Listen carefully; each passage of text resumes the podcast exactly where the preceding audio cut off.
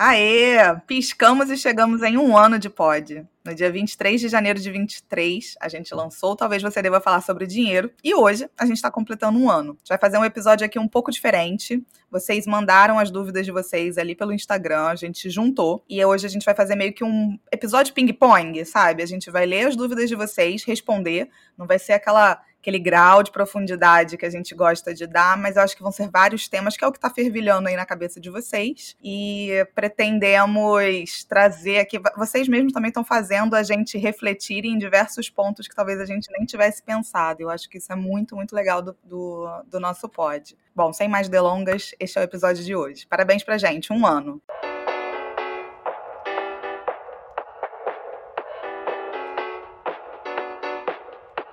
Falar sobre dinheiro é muito mais sobre as nossas escolhas do que sobre matemática. Talvez você deva falar sobre dinheiro, um podcast para quem quer alcançar a independência financeira, feito por uma carioca que já chegou lá e uma paulistana que está no caminho. Eu sou a Vitória Giroto. E eu sou a Carol Frigério. Aqui, falar de dinheiro não é tabu e a gente ama. Bora? Olá, gente, olá. Estamos aqui super animadas em ritmo de comemoração. É, o Pod fez um ano. A gente vai fazer um episódio especial, como vocês já ouviram aí na introdução, mas eu acho que mais do que qualquer coisa, primeira é a gente olhar para esse ano que passou. Aí a gente não é muito, nem eu nem a Vicky, muito ligada nas métricas aqui do podcast. Acho que vocês já devem ter percebido, a gente divulga pouco ele. Talvez eu divulgue bastante nos stories, porque eu gosto desse bate-bola, bate mas se entrar no nosso feed, não tem quase nada. E a gente ficou muito surpresa que em apenas um ano a gente não tá falando sozinha, de fato. Né? Vocês estão ouvindo. A Vicky acabou de entrar aqui no Anchor, a gente. Essas métricas elas estão crescendo organicamente dia após dia, o que significa que vocês não só estão ouvindo, como provavelmente estão encaminhando para outras pessoas. Então essa conversa definitivamente não deve estar tá acabando aqui, o que deixa a gente absurdamente feliz. É, já são, acho que mais de 1.100, a Vic pode complementar, mais de 1.100 pessoas seguindo só no Spotify, fora as outras plataformas, mais de 20 mil plays, ou seja, mais de 20 mil vezes ouvindo a gente.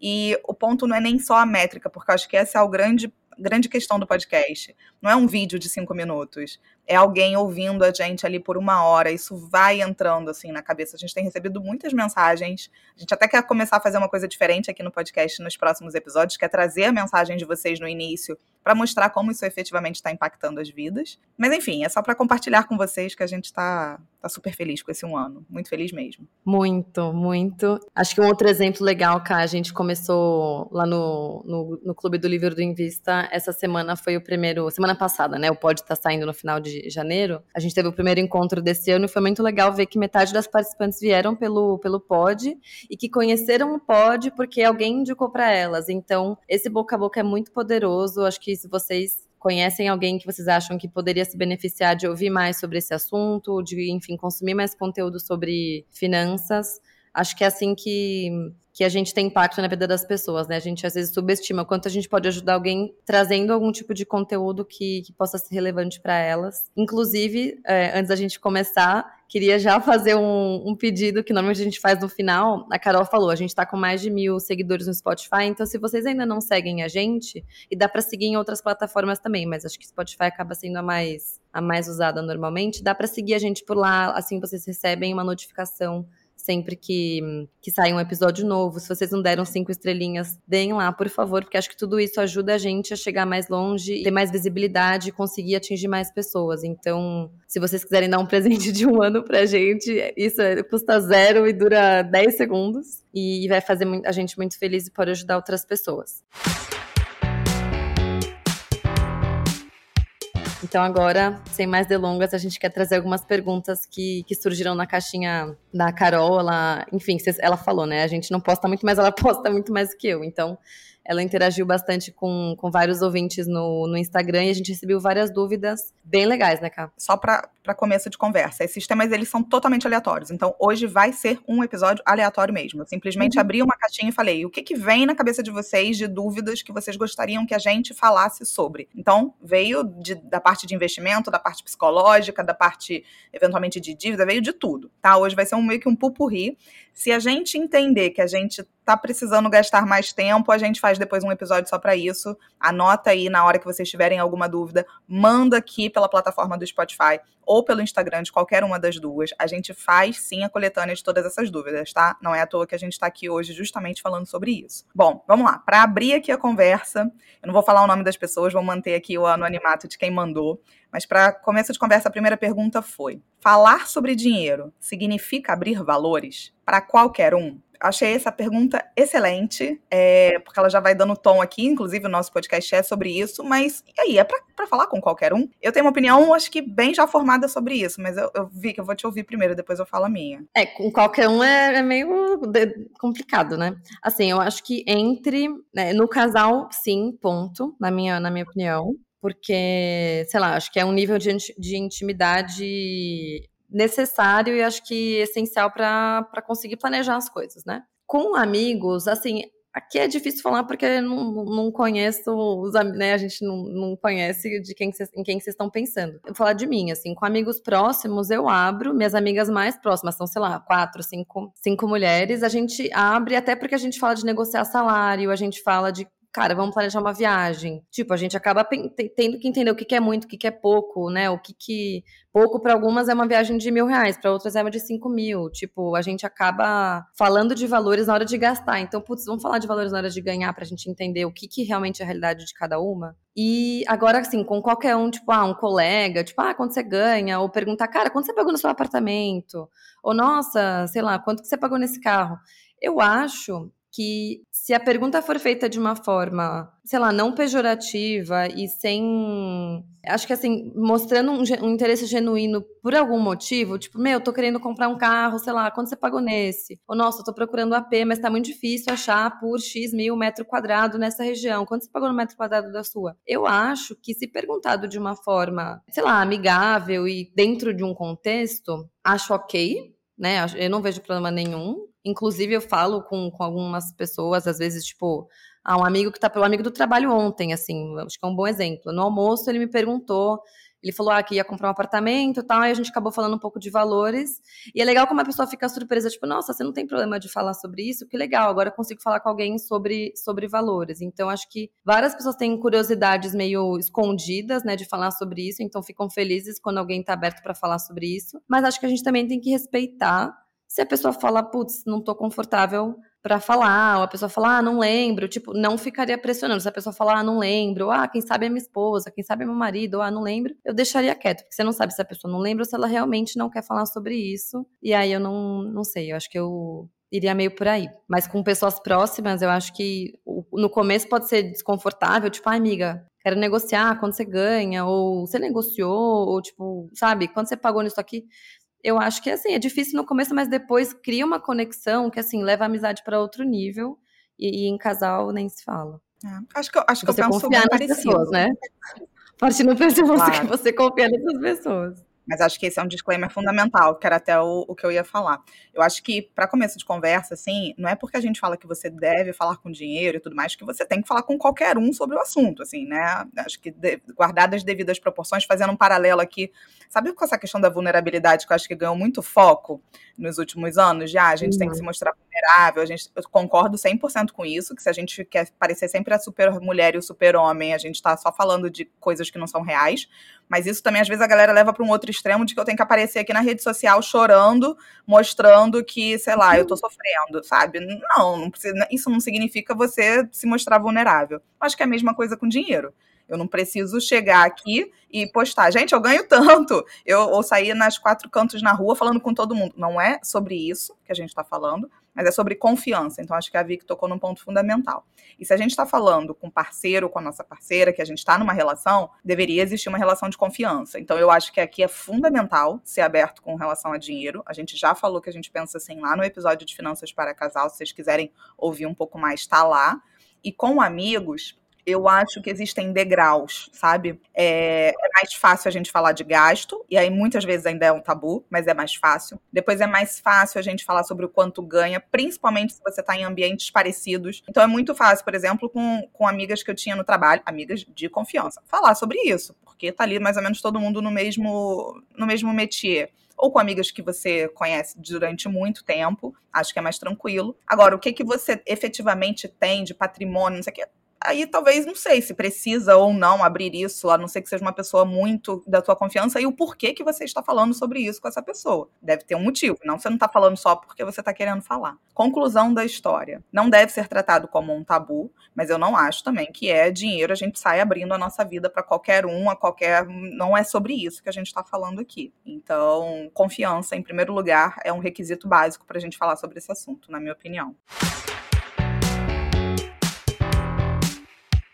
Agora vamos para a pergunta número 2, completamente diferente, uma pergunta bem interessante que vai render um episódio inteiro, já adianto.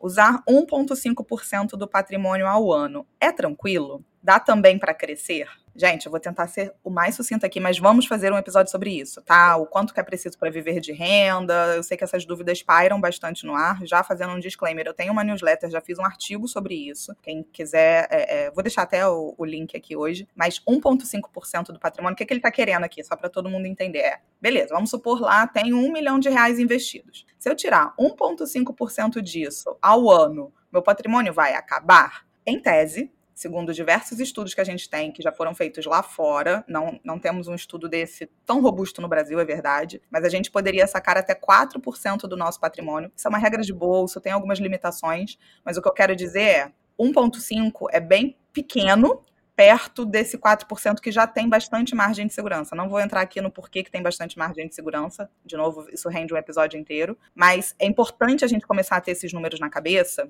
de, ah, então 4% pode ser uma referência boa? Pode ser uma referência boa porque você vai manter esse patrimônio ao longo da vida, você vai sacar 4% reajustado pela inflação para manter esse patrimônio ao longo da vida. Se você estiver sacando 1,5%, o que, que você está colocando aí? Um grau de conservadorismo muito grande, que, ok, algumas pessoas podem se sentir ok com isso, mas é 1,5% que você está sacando e o seu rendimento provavelmente vai ser maior do que esse se ele tiver aplicado bem. Então você está sacando, mas o seu bolo está aumentando numa proporção que você, quando for para o caixão, vai levar muito dinheiro. Então a gente entender esses números é fundamental quando a gente está investindo para acumular patrimônio, para até entender o grau de esforço mesmo. Então, assim, de forma prática, 1,5 tende a ser extremamente conservador, a não ser que você queira sacar 1,5 e ainda aumentar o seu patrimônio por algum motivo, né? Só que daí você não está na fase de usufruição, você está na fase de acumulação. Então eu nem, nem recomendaria sacar nada, deixaria o bolo crescer e acabou. Não sei, Vicky, que, que você quer acrescentar alguma coisa? Ou... Ah, eu acho que eu só sublinharia a, a, que o que a gente tem que pensar é quanto que vai render esse dinheiro por ano versus quanto você vai tirar, porque acho que se ele vai acabar um dia, é um resultado dessa continha. Então, tipo, se esse dinheiro tá parado na sua conta, um dia ele vai acabar né? E se for 1% ao ano, aí você vê um, um, e-mail, um e-mail, né? Então, se fosse 1% em 100 anos, esse dinheiro acabaria. Você vai pegar 1% dele todo ano. Se for 5%, vai acabar em 20 anos. Então, é, se ele não tiver aplicado, uma hora ele vai acabar. Se ele tiver aplicado, é, é, é, o que a Carol falou. Tipo, quanto que isso vai render ao ano? Putz, se vai render 4% e você vai tirar um e-mail, o seu bolo ainda está crescendo todo ano. Só que ele vai crescer ao invés de 4, ele vai crescer 4 menos o e-mail, porque você tirou uma parte mas o que você tirou ainda é menor do que o que você ganhou com a rentabilidade. Então, acho que essa é a conta que você tem que pensar até para entender se você está sendo muito conservador e pode tirar um pouquinho a mais, às vezes você está super preocupado, nossa, mas como é que eu vou fazer para conseguir viver com essa porcentagem? Talvez você consiga tirar um pouquinho a mais, talvez você, e assim, imaginando que a pessoa que já tem um bom patrimônio investido, talvez já tenha mais conhecimento sobre os seus investimentos, né? já tenha noção de quanto que está rendendo, se estiver aplicado, né? Eu estou partindo desse pressuposto. Mas se não, aí acho que é um bom momento de entender quanto que está rendendo a sua carteira no total, e não algum título ou outro. Porque acho que isso é uma coisa, talvez seja né, mais, assim, menos comum, da pessoa ver a carteira dela como um todo, e não só o rendimento de alguns do, né, dos títulos separadamente. E um ponto fundamental, tá? Que eu acho que eu não, não dei a ênfase necessária. Aqui a gente está falando de rentabilidade real, então é sacar assim, esses 4%, exatamente, porque a gente está pressupondo que seria um rendimento que você poderia ter ali ao longo do tempo já descontado a inflação. Por favor, não façam a matemática que 99% das pessoas fazem, que é Opa, Selic está em 12%, mais ou menos 1% ao mês. Opa, então eu estou ganhando 12% ao ano, eu posso sacar não 1% ao ano, eu posso sacar 1% ao mês. Vai acabar o dinheiro mais breve do que o que vocês pensam. Então, de novo, aqui a ideia é a gente dar uma coisa mais superficial, mas 1,5% tende a ser uma taxa conservadora quando a gente já está na fase de usufruição. Bem conservadora, na verdade. Vamos para a próxima. Investir todo mês é investir todo mês em algo diferente? Tem opções de reinvestimento sem ser em fundo? Excelente pergunta essa daqui, no sentido da gente às vezes acha isso, né? Ah, eu tô investindo todo mês. Então todo mês eu preciso estar fazendo ali alguma coisa diferente. Um mês eu vou para A, outro mês eu vou para B, tô aqui colocando a minha carteira cheia de coisas diferentes. Não necessariamente. Aliás, tendo a achar que, pelo contrário, você pode ali definir a estratégia, você vai seguir ela por um bom tempo. Talvez não para sempre, porque a gente vai mudando como investidor, mas não, não é uma coisa que deveria não deveria ser tão animado quanto vocês pensam que deveria ser. Assim, é um processo que a gente gasta muito tempo no início, mas depois tende a ser meio monótono mesmo. E não, não é só em fundo que a gente pode fazer investimento automático, não. Inclusive no Tesouro também existe opção de investimento automático. Mas eu acho até que independente do fazer automático ou não, a gente pode simplificar até essa automação. Se eu não estou confortável de escolher antes para qual investimento vai, eu posso fazer uma automação para esse dinheiro só sair da frente da minha conta, de repente que vá para a conta da corretora ou que vá para a conta do banco que eu invisto, não sei, depois eu decido, mas eu, eu, tenho várias formas de automatizar esse processo e não é só via fundo, não é. De novo, vou sublinhar o que você falou, que não é que é meio monótono, acho que é muito monótono. É, acho que o, o, processo de escolher onde você vai investir, realmente, né, você tem que entender para que, que você está investindo, que tipo de investimento te deixa mais confortável, entender os custos, blá blá blá. E depois disso, é executar, é conseguir continuar fazendo todo mês. Agora eu vou dar um exemplo um pouco mais palpável. Vamos supor, tipo, hoje eu estou investindo todo mês, eu ponho em Selic, eu ponho alguns títulos de tesouro direto e em dois tipos de ETF só. Tipo, meio que todo mês eu faço a mesma receitinha de bolo. Agora, quando que eu acho que não, honestamente, não, não acho que faz muita diferença a pessoa falar, ah, esse mês vou pôr nesse título, no mês seguinte vou pôr no outro, e aí meio que, tipo, ficar fazendo essa, tipo, alternando, sabe? Tipo, se eu sempre ponho em quatro títulos, tudo bem você colocar todo mês no 1, um, depois no 2, depois no 3, depois no 4 e recomeçar. Agora, o único, o único, a única ressalva que eu faria é, por exemplo, a gente já falou do Tesouro Renda Mais, então você, se você fez lá um simulador, na verdade não só para o renda mais, acho que para qualquer título de renda fixa. Se você fez a continha lá, ah, eu tenho que colocar X por mês até a data tal, se você fizer isso de alternar e num mês investir no título 1, depois no título 2, depois no título 3, pode ser óbvio, mas talvez não, né? Entender que você não está pondo todo mês naquele título. Então, ou isso vai aumentar o seu horizonte, né, até para você chegar no, no, objetivo que você gostaria, ou você vai ter que colocar um valor maior. Então, vou detalhar um pouco mais. Tipo, se eu falei, beleza, preciso colocar mil reais por mês no, nesse título X do Renda Mais, é, e eu coloco, e, e mil reais é o que eu consigo investir. Só que nesse mês eu pus no Renda Mais. No mês seguinte eu coloquei no ETF A, e depois eu coloquei no ETF B, e depois eu continuei no Renda Mais, ETF A, ETF B. Mil por mês não vai me ajudar a chegar na meta que eu quero, no, no horizonte que eu quero, porque eu não tô pondo mil todo mês no Renda Mais.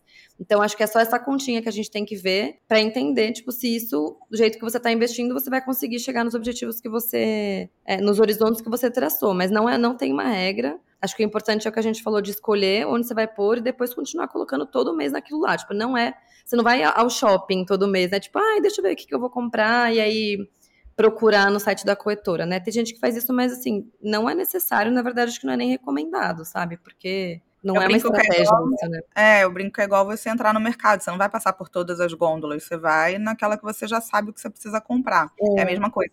E só um ponto que eu, eu, já ouvi algumas pessoas falando isso, e, e talvez a gente, vi que por ter né, um histórico de ter salário mensal, a gente pensa nisso no aporte de todo mês, hum. que faz sentido para a maior parte das pessoas.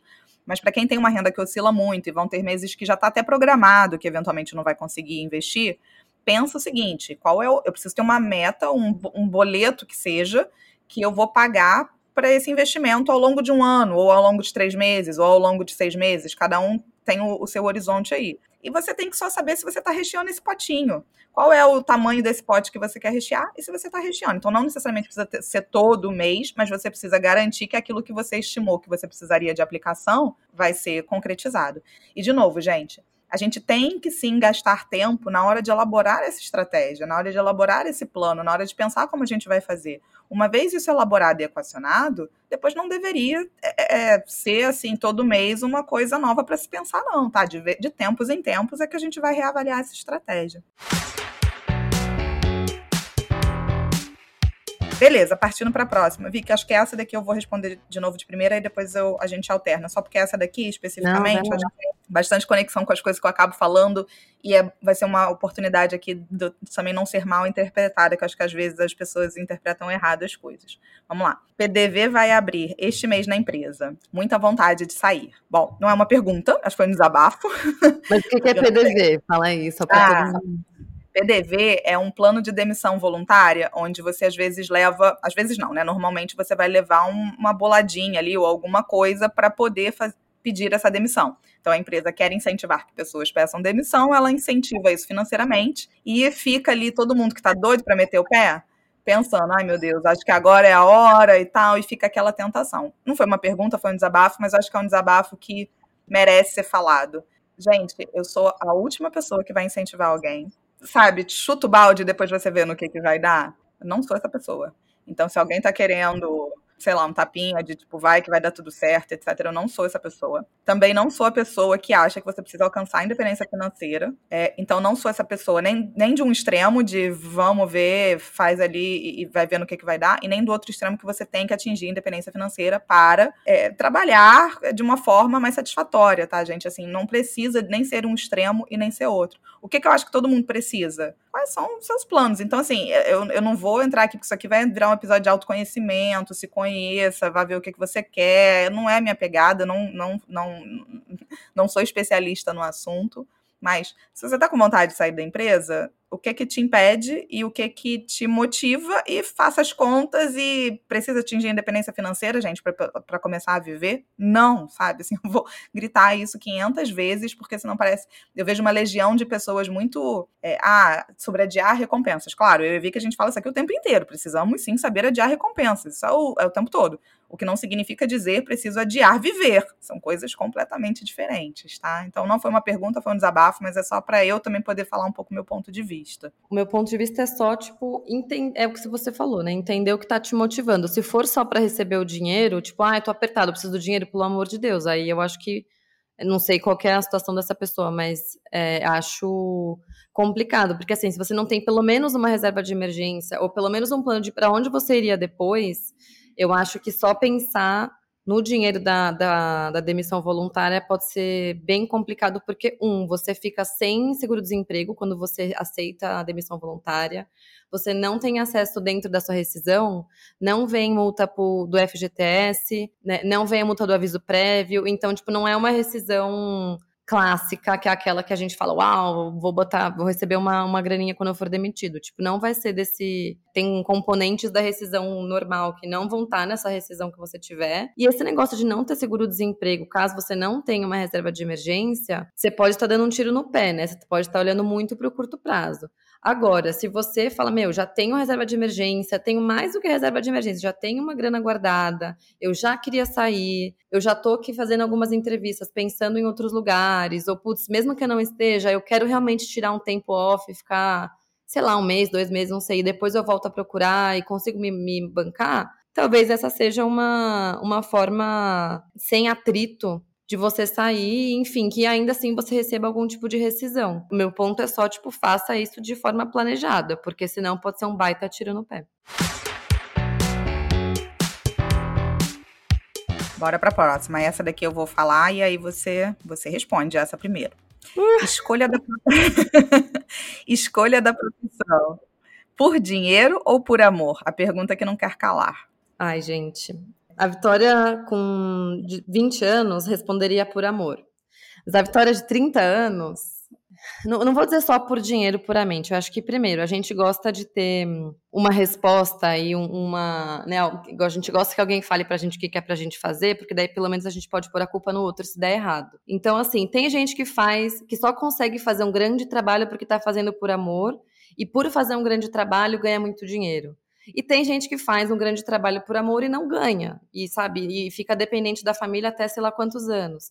E tem gente que escolheu carreira só por dinheiro e também não consegue deslanchar, e tem gente que escolheu só por dinheiro e consegue achar felicidade na vida de outras formas depois e ganha dinheiro ou não conseguiu também. Então, assim, tem de tudo, tem de tudo.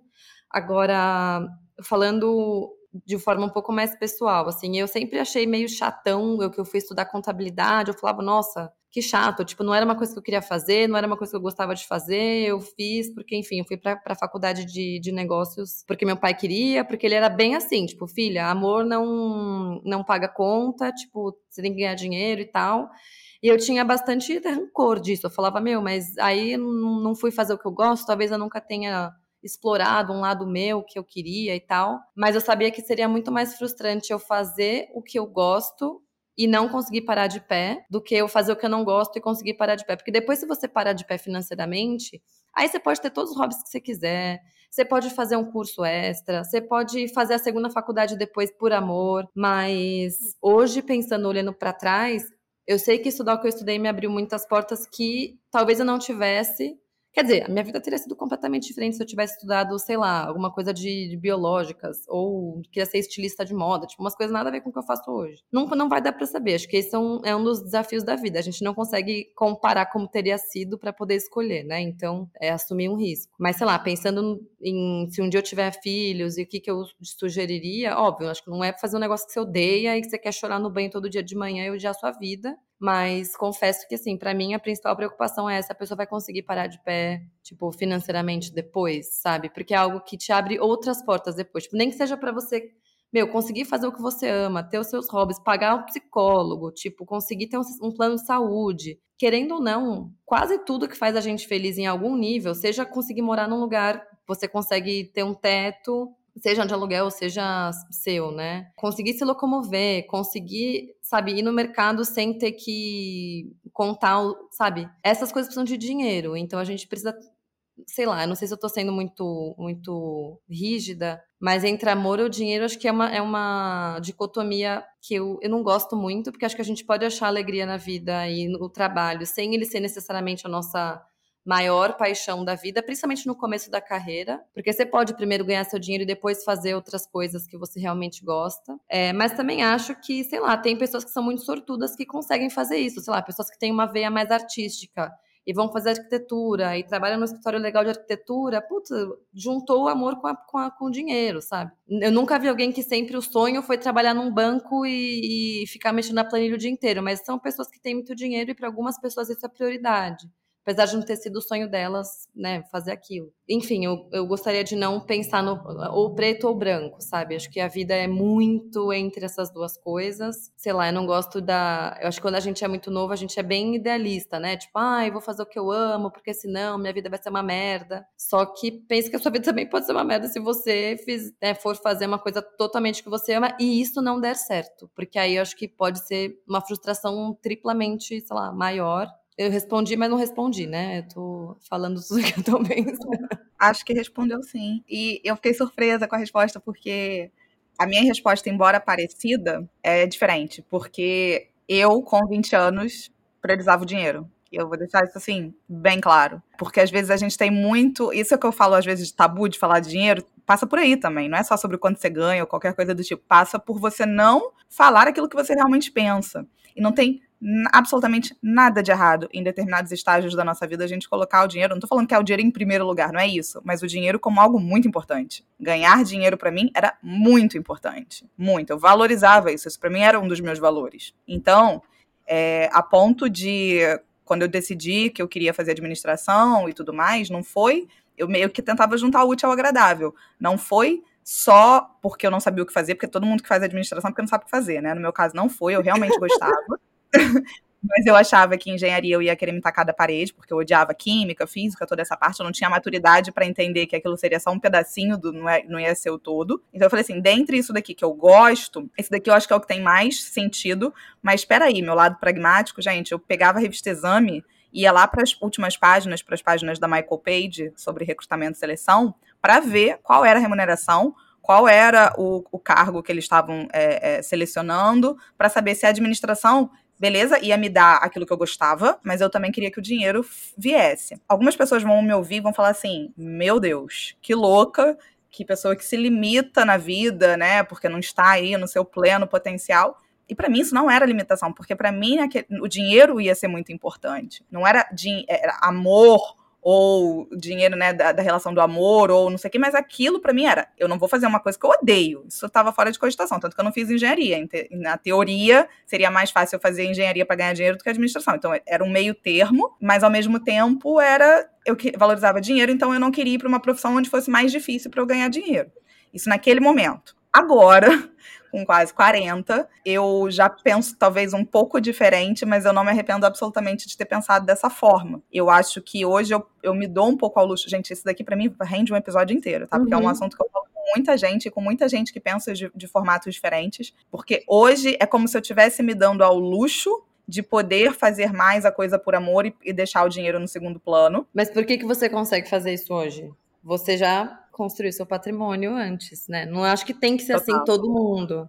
Mas hoje é você isso, consegue fazer isso porque você tem já uma estrutura financeira, né? É isso. É isso. Então eu não vou ser hipócrita de falar que não, eu vou fazer o que eu amo porque as coisas vão acontecer, porque eu vou usar minha, o meu potencial máximo. Eu não vou ser hipócrita de falar isso. Eu faço isso porque eu não estou preocupada mais com o dinheiro. Então, é, agora, acho que esse deva ser o caminho para todo mundo? Não, esse foi o caminho que né, a nossa geração ela aprendeu e que eu acho que é isso que a gente também tem que saber lidar, que é assim, suor, né, suor lágrima, etc, para tudo valer. Eu acho que não precisa necessariamente ser assim. Se a gente fizer isso a vida inteira, a gente vai entrar em colapso. Por outro lado, é, é, sabe assim, às vezes eu sinto só como se a gente tivesse num. Uma hora vai para um extremo, outra hora vai para o outro. Por outro lado, a vida não é um mar de rosas também. Então, como é que a gente encontra esse caminho do meio? Então, eu sou super também disso. Como é que eu encontro esse caminho do meio? Esses dias eu estava lendo sobre isso, eu, eu achei muito interessante porque eu acho que eu concordo mais com essa via mesmo. É, esqueça esse negócio de que você deva amar o seu trabalho ou que você deva pegar um hobby e transformar num trabalho. Hobby é hobby, trabalho é trabalho, já começa por aí. E esqueça esse assunto de que ah, eu preciso amar, eu preciso amar. Não, você pode sim pegar algo que você tem muito talento, muito potencial e tentar unir isso ao seu trabalho, porque naturalmente isso vai se expandir. Então, sei lá, para mim era muito natural ser planejada, organizada. Então, a administração fazia todo sentido. Para mim não era um esforço ser dessa forma, entende? Então, não estou falando aqui, ah, não, eu só poderia escolher profissões mais caxias. Não é isso. Para mim já era natural. Então, acho que a gente tem que saber usar o que, que eu sou boa. No que, que eu sou, no que, que eu tenho potencial? A gente tem tanta dificuldade para entender no que, que a gente é boa, gente. E isso é que falta. Não é o que, que eu só o que, que eu amo fazer. O que, que eu amo fazer, sei lá, eu amo ir à praia. Eu não vou transformar isso num, num, trabalho, sabe? Talvez pudesse, sei lá, montasse uma barraca na praia, mega. Mas não é o caso. Assim, vocês estão entendendo o que eu tô querendo, querendo dizer. Eu preciso começar a olhar, não é só o que eu amo, é o que, que eu tenho potencial. Tem uma ferramenta que é muito poderosa para isso, que eu descobri por acaso, assim, depois até postei sobre isso agora recentemente, que eu estava olhando meus cadernos antigos, e eu não imaginava o poder que isso ia ter, e tá naquele Blue Zones lá, Viva 100 anos, como uma ferramenta legal, que é o Ikigai Fica aqui a dica para quem não conhece, dá um Google, que é nada mais é do que você pegar aquilo que você gosta de fazer, né? Aquilo que você é bom em fazer e aquilo que você pode ser remunerado para. Então, olha o dinheiro e o, e o propósito, né? O tal do propósito, eles entrando em sintonia. Não é um ou outro, você tem que achar essa interseção. Agora, em determinados momentos da vida, tem nada de errado em deixar você valorizando dinheiro, gente. Absolutamente nada de errado. Muitas vezes, muitas vezes no meu trabalho, meu contra-cheque era o meu grande motivador. E aí? E aí, hum. assim, eu odiava o que eu fazia. A Carol sincera, né? Hashtag. Eu amo que é sincera com sotaque de carioca. Mas é verdade, sabe? Agora, eu odiava o que eu fazia? Não. Em alguns momentos eu passei a odiar? Sim. O que, que eu fiz? Mudei. Aí eu não preciso mudar de um extremo para o outro. Eu vou mudar de área, eu vou adequar um pouquinho. Talvez eu precise de um, de um ambiente um pouco diferente do que eu tô agora. Mas eu nunca fui a pessoa que no domingo começava a chorar porque ia trabalhar na segunda-feira. Nunca, nunca, nunca, nunca, nunca. Acho que se você tá nessa situação, aí é problemático, entendeu? Porque daí realmente vira um martírio. Então, é, o cinza é melhor do que o preto e o branco, acho, realmente, para responder isso. Ai, que poético. Amei. Vamos para a próxima. Qual a atual composição da carteira de vocês em porcentagem? Exemplo, porcent é, X% em renda fixa, Y% em ações Brasil e etc. Essa pergunta é polêmica para mim, demais. E eu vou falar em linhas gerais, assim, isso eu já falei, vou repetir, pode ser que um dia eu mude de ideia, por enquanto ainda não mudei. Não divulgo minha carteira em termos percentuais. Posso fazer isso com um amigo aqui do lado, isso eu posso fazer. Mas assim, é, tipo, numa rede social, não, não divulgo. E por que isso? Porque eu acho que ela vai pesar contra. acho literalmente que vai mais atrapalhar do que vai ajudar. Gente, meu contexto é o meu contexto. O contexto de quem perguntou não faço a menor ideia. O contexto de outra pessoa eu não faço a menor ideia. O que, que eu acho que vale a pena a gente fazer um episódio para falar é o que tem na sua carteira, né? Até fazendo aquele. A gente gravou, tá, uhum. gente? Spoiler aqui que vocês estão ouvindo. A gente já gravou um episódio com a Ana Buchaim, vice-presidente da B3, que faz um podcast chamado O que tem na sua carteira, bem legal, vale a pena vocês ouvirem. Isso acho que vale a pena a gente falar, o que, que tem e tal. Mas eu, a Vicky também tá, tá livre para falar os percentuais dela. Percentual eu não vou falar. Primeiro, porque eu acho que essa estratégia muda. A minha mesmo mudou de dois anos para cá. Eu já falei isso aqui superficialmente. Eu nunca investi em fundos imobiliários, porque não era uma coisa que para mim fazia sentido. E depois de um tempo, para mim, eu fui começando a ver que faz sentido sim para ter uma renda pingando pelo meu psicológico, papapá, papapá. E há cinco anos atrás, no meu caso, não fazia sentido. Então, eu ficar falando de percentual, eu acho que mais atrapalha do que ajuda. Um dia, isso, isso fica o compromisso. A gente faz, eu faço um episódio falando o que tem na minha carteira, por que, que tem, por que, que não tem, por que, que eu gosto, do por que, que eu não gosto. A gente já deu vários spoilers que eu, particularmente, gosto muito de ETF para investir de forma global. Gosto, posso falar assim, né, dessa forma. Gosto muito de renda fixa IPCA, é, acho o Tesouro Renda Mais uma excelente via e só posso chorar porque ele não existia quando eu estava fazendo a minha carteira de usufruição. então, mais um, entendeu? Ah, então a Carol não tem isso, ah, não posso ter também. Não, pelo contrário. Então, imagina assim, o desserviço que eu estaria fazendo aqui se eu falasse meus percentuais, sabe? Hoje em dia eu gosto bastante de fundo imobiliário para me gerar renda. Então, de forma global, é, não curto investir em ações de forma direta. É, já fiz no passado, não curto. Não curto fundos de investimento, acho que isso também já ficou claro no episódio de fundos ou ETFs, mas fundos de previdência, eventualmente, sim, podem fazer sentido dependendo da estratégia da pessoa. Acho que eu já dei vários spoilers aqui.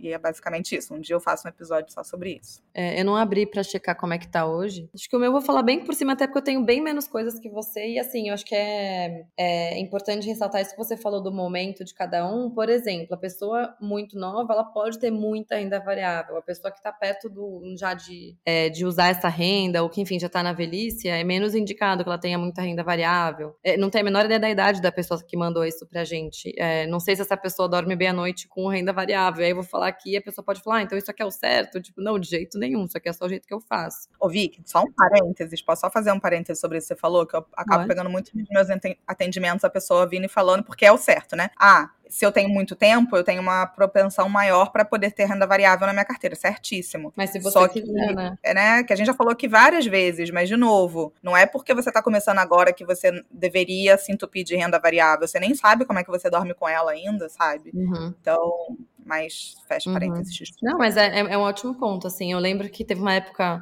tava fazendo um curso pro CFP, acabei não tirando, mas eu lembro que a gente aprendeu, tipo, tem a sua possibilidade de assumir risco e a sua vontade de assumir risco. Não adianta você ter vontade se você não pode, mas se você pode, você também não é obrigado, que é o que você acabou de falar. Tirando a minha reserva de emergência da conta, é, o que sobra eu chutaria que, assim, que eu me lembro, tá meio 70, 20, 10. 70 renda fixa, 20 é, renda variável exterior e 10 renda variável Brasil. Acho que é um bom resumo, assim.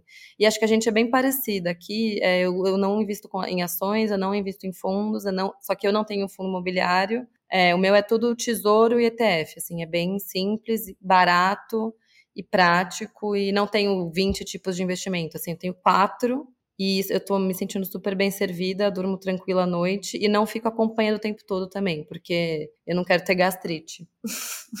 Acho perfeito. Eu acho que a gente é bem parecida, assim, na filosofia de investimento. É, é mais a, a, questão mesmo do. Eu subestimei a parte da usufruição. Não é que eu subestimei, acho que tá certo mesmo. Acho que na hora da acumulação você tem que estar tá focado na acumulação e conforme você vai fazendo essa transição, começar a pensar mais. E aí, eu me sinto confortável de ir lá e sacar do meu investimento? Um cupom que eu vou receber é o suficiente? Não é? É isso que depois vai. Mas, assim, isso é um refinamento é, que a gente vai aprendendo com o tempo. Tem uma, uma frase do Rodrigo Medeiros, ele até tem uma casa de análise de FIIs, inclusive eu sou assinante do, do relatório dele. Eu gosto bastante das coisas que ele fala, até porque ele também atinge a independência financeira. Uma boa pessoa para a gente chamar aqui um dia. E ele fala: atingir independência financeira não é só sobre atingir um número eu demorei para pensar assim dessa forma que ele fala, porque eu estava na jornada, então eu não pensava sobre isso. Mas hoje, atendendo e vendo as dúvidas das pessoas, eu concordo em, gênero, número e grau. Atingir a independência financeira não é só você atingir o seu número, é você atingir um determinado nível de conhecimento. Durante o processo, ele leva anos, não é à toa. Você está se conhecendo como investidor, você está conhecendo sobre investimentos, você está aprendendo a lidar com esse dinheiro, e isso vai durando um tempo. Não é à toa que quando a gente ganha uma grana da loteria, ganhou um prêmio, ganhou uma herança, as pessoas colocam isso por água abaixo. Porque elas não é só sobre o número. Não é só sobre, upa, alcancei um patrimônio que pode me permitir viver de renda, vamos supor. Maravilhoso. Mas se você não tem esse conhecimento gradual, você vai ter uma certa dificuldade para lidar com isso. Então é uma jornada mesmo, a gente não pode querer colocar a carroça na frente dos bois. Isso parte por entender que de novo, muito cuidado quando vocês olharem, ah, o, o influencer tal divulga a carteira todo mês, como é que tá performando, como é que não tá, sabe? Furada, gente, furada total. Próxima. Você analisa seus investimentos só financeiramente ou também por impacto ou algum outro critério? A gente. É, Vai, cara. Não, é que assim, eu vi que a gente estava até discutindo, a gente não sabe se a gente entendeu corretamente a pergunta, tá? A gente entendeu o impacto como impacto desse investimento no mundo, a gente sabe que tem, enfim, né, o ISD, diversas frentes aí que você vai investir, de repente, só em setores de empresas que fazem algum tipo de. agregam alguma coisa no mundo, e aqui, sendo sincera, eu reescolho meus investimentos perante como eu acho que eles funcionam, a rentabilidade que vai me dar e o quanto me sinto confortável com isso. Pelo menos até agora ainda não é um critério para mim é, essas outras práticas. É, ESG, para quem não sabe, né? É, é, como é que é em português? Environmental, social, como é que é? é? é? meio ambiente, a parte social, a parte de governança. Até o momento não entram nos meus critérios, sendo bem sincera. É, nos meus também não. E no caso, os investimentos, os ETFs que eu tenho, eles não têm nenhum viés de, de impacto. Eles são tipo S&P, é, Bovespa e tal. Mas eu sei que existem alguns, é, existem ETFs de coisa, né, de, de empresas ESG, existem fundos de empresas ESG, então acho que é bem possível que eu invista, né, que eles façam parte da minha carteira a partir de, sei lá, daqui a um tempo. Acho muito legal a ideia, mas hoje eu estaria mentindo se eu falasse que eu faço isso, né, só para ficar bonita na foto, assim, não, não faço não. Como protegem as suas carteiras do risco Brasil? Investem em ativos internacionais? Fala aí, Vika, acho que você já deu um spoiler, né? Mas... Meu spoiler é que sim, a maior parte do que eu tenho de renda variável, que também não é muito, mas o que eu tenho, a maior parte é de, de ETFs de fora do Brasil, né? De empresas gringas. Aqui, só um. Só queria dar um, tirar um zoom também, rapidinho, antes de você, de você falar, cá. Isso de proteger do risco Brasil, para quem não. talvez não, não entenda exatamente o que isso quer dizer, é que, poxa, a gente está no Brasil, faz sentido você falar, ah, vou investir na Bolsa de Valores. Ah, a Bolsa de Valores do meu país é aqui, vou comprar né, ações das empresas daqui. Mas a partir do momento que a gente tem acesso a investimentos de fora do nosso país, a gente não precisa, não tem um, um motivo, do ponto de vista de gerir um portfólio, não tem um motivo racional para você só investir dentro do seu país. Agora que você consegue comprar ETFs, consegue comprar ações de, né, de, de países do mundo todo, de empresas do mundo todo, aí a gente consegue começar a pensar como investidor global. Acho que é meio é, chique demais, fancy essa, essa expressão, mas é verdade, assim, a partir do momento que você pode colocar outros investimentos na sua carteira que não são do seu país, tem um, um conceito que chama home bias. Eu não sei em português, é, sei lá, é, é viés do seu país, não sei. É.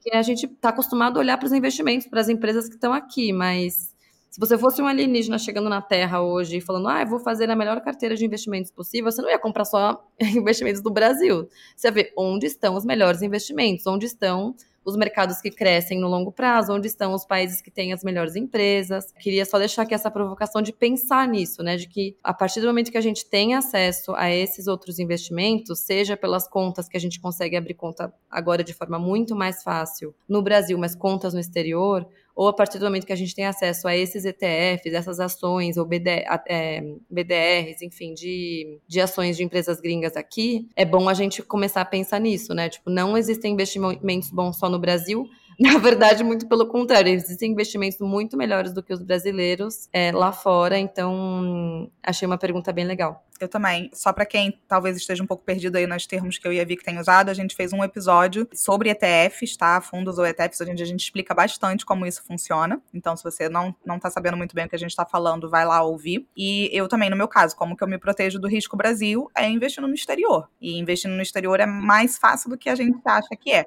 Eu acho que não é assim, ah, vou começar a investir sem nunca ter olhado sobre o assunto. Acho que não é bem assim. Tem, tem nuances ali de eventuais impostos de heranças, da regra de tributação. Tem nuances, sim, mas eu acho que é muito, muito salutar a gente ter, se proteger do risco Brasil. E a única forma de se proteger do risco Brasil, na minha opinião, é tendo parte do patrimônio fora. O quanto aí fica a cargo de qualquer um. Indo pro próximo aqui, que eu já também adianto, isso aqui vai render um episódio inteiro, tá? Então a gente vai ser bem sucinta, mas um dia a gente vai fazer um episódio só sobre isso, que é vocês já viram, né? A gente tá partindo até um ping-pong danado aqui, porque são assuntos bem aleatórios. Imóvel, alugar, para alugar ou para investir? Qual o melhor para alcançar a independência financeira é, e o que fizeram? Aqui na pergunta ela nem colocou o que eu achei que fosse vir, que era alugar ou financiar, que é aquela pergunta clássica, estava escrito aqui alugar versus investimentos, não sei exatamente se é tipo pegar o meu dinheiro, eu, não entendi exatamente qual é a tônica, mas dá um episódio inteiro sobre vale a pena alugar, vale a pena financiar, não vale e tudo mais. De novo, gente, na internet a gente, o que a gente mais tem é vale a pena alugar, Vale a pena isso? Vale. Depende. Eu sei que não é a resposta que vocês querem ouvir, mas é a resposta que eu posso dar. Depende. Depende. Qual é a taxa do financiamento que você vai conseguir? Dependendo do teu vínculo empregatício, essas taxas são completamente diferentes da relação que você tem com o banco e tudo mais. Não é todo mundo que vai conseguir taxas boas de financiamento, como às vezes a gente ouve por aí, tá? Não é. Dois qual é o preço do aluguel nessa região que você está vendo versus o valor desse imóvel? Porque é isso que vai definir se vale mais a pena alugar ou não. Às vezes o aluguel está muito barato em relação ao imóvel, às vezes não está. Só que daí a gente tem uma variável do futuro. Qual é a expectativa de valorização, eventualmente, desse imóvel? bola de cristal, eu sei, mas isso é uma, uma das coisas. Eu acho, lendo aqui, eu acho que ela quis dizer, tipo, compra um, um imóvel para alugar e ter renda ou investir. Qual o melhor para alcançar a independência financeira? Será que não é isso? Ah, Porque, tipo, para alcançar a independência é como qual a melhor forma de potencializar minha renda, sabe? Talvez possa ser, e essa, essa, essa até também acho que cabe nesse episódio que a gente fizer, uhum. porque se você perguntar para o meu avô, já falecido, ele vai falar é, construindo, colocando tijolo, né? Que era literalmente o que ele fazia. Pegava um tijolo, colocava em cima do outro, passava o cimento, construía a casa, alugava e dessa forma ele obtinha renda. Se você perguntar para o meu pai, talvez meio do caminho, é, depende das gerações. Eu não posso dizer também o contrário de que ah, não, gente, pelo amor de Deus, essa coisa é do passado, invista. É a, é a forma como eu acho mais fácil, sim. Acho que hoje em dia a gente tem mecanismos de fazer investimentos que vão dar uma rentabilidade, tendem a dar uma rentabilidade melhor do que um aluguel. Mas também depende. Tem gente que consegue, por exemplo, fazer aquisições de imóveis via leilão. Tem gente que consegue comprar por qualquer motivo algum imóvel mais baixo e consegue fazer um aluguel valorizar mais do que o investimento porque comprou o imóvel bem. Mas eu acho que hoje, se a gente for olhar como a maior parte das pessoas pessoas faz é via investimento, assim, eu acho que é como a gente acabou fazendo. Não acho que isso impede de eventualmente um pedaço do seu investimento também estar tá num imóvel, se você quiser, mas eu acho difícil da gente encontrar alguém que, que o eixo central seja esse. Mas vamos fazer um episódio, acho que específico, né? Mas, é. mas acho que é mais fácil investindo, caso essa tenha sido a pergunta. Acho que para ter o tipo de benefício que normalmente as pessoas procuram com um imóvel, você pode ter um benefício bem parecido com, com fundo imobiliário. E normalmente você tem várias dores de cabeça sendo dono de um imóvel, né? Você pode ter tanto a pessoa, é, a pessoa não, a, o, o, imóvel vazio por um tempo, então você tem o risco de vacância, mas também pode ter um inquilino é, folgado que te dá dor de cabeça, que te, enfim, que prejudica que né, depreda seu imóvel, sei lá. Então, mas para algumas pessoas tem gente que não se incomoda com isso e tem capital para investir. Então, ok, né? Uhum. Sei lá. Eu acho que não sei se eu vou agregar muito aqui porque eu não fiz nenhuma das duas coisas e eu acho que eu não gostaria de ter essa dor de cabeça. A gente vai fazer um, assim, esse daí ainda não está agendado, então, mas, mas se, se, tudo der certo a gente vai fazer. Então vou falar.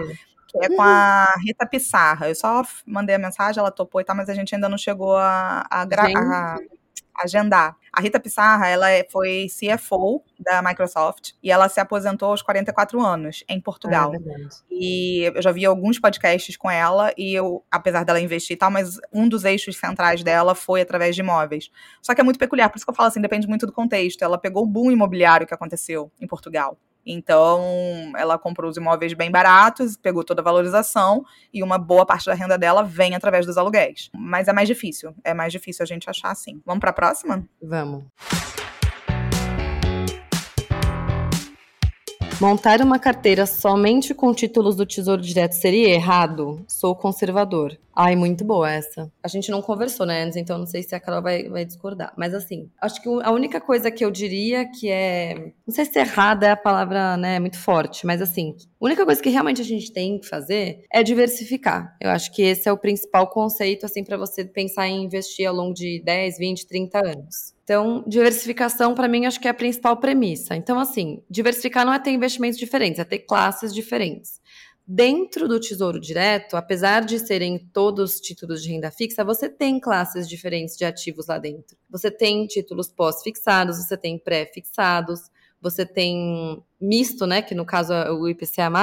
Então, assim, só pensando nesses três, você já tem três classes diferentes. Se você diz que é conservador e você vai ficar super incomodado de ter ações na sua carteira, quem vai encher o seu saco te obrigando a ter ações ou te obrigando a ter renda variável, sabe? Eu acho que dá para você ser super bem servido tendo né, diferentes títulos do tesouro, pensando sempre que um deles é o específico para reserva de emergência e aí não precisa diversificar. Aí pensando no longo prazo, vou chover no molhado, né? Tem o IPCA+, tem o Tesouro Renda Mais, tem o prefixados curtos, que eu acho que, ok, não vejo problema nenhum, muito pelo contrário. Então, assim, dá para você ter uma carteira bonitinha e colocar o seu patrimônio né, no Tesouro Direto se você colocar nos títulos que fazem sentido, né, em, com horizontes de vencimento diferentes, entendendo como eles funcionam. E, assim, é muito melhor isso do que você colocar em ações sei lá, vem um, um, momento de. E não precisa nem ser de crise, pode ser, sei lá, um mês que a bolsa caiu 15%. Você se desesperar e ter uma gastrite, ou se desesperar e sacar tudo e realizar essa perda e, né, e sair comendo o dinheiro que você entrou.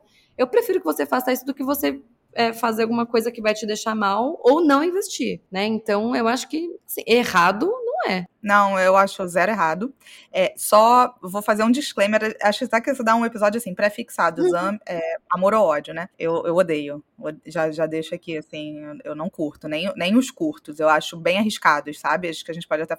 Não acho tão conservador assim, mas o Tesouro Direto no geral, IPCA+, pós-fixado, para mim, eu só diria assim, o ser conservador, é possível você ser conservador mesmo na renda fixa, com alguns outros, talvez, produtos fora do Tesouro Direto. Uhum. CDBs, que tem a garantia do, do FGC, LCI, LCA, que também tem a garantia do FGC, que eventualmente podem ser que te supram melhor, até por terem prazos um pouco menores, taxas um tiquinho maiores, e ainda assim é um grau de conservadorismo bem grande. Agora, errado de estar só no Tesouro Direto, definitivamente não está errado. Errado está quem não investe, na minha opinião, mas investindo tá, tá tudo bem.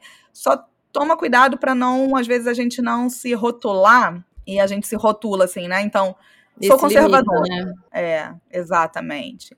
O fato de você ser conservador não significa que você só deva investir no tesouro direto. Mas o fato de você investir no tesouro direto não significa dizer que você está errado. Acho que é mais por aí. Falou tudo.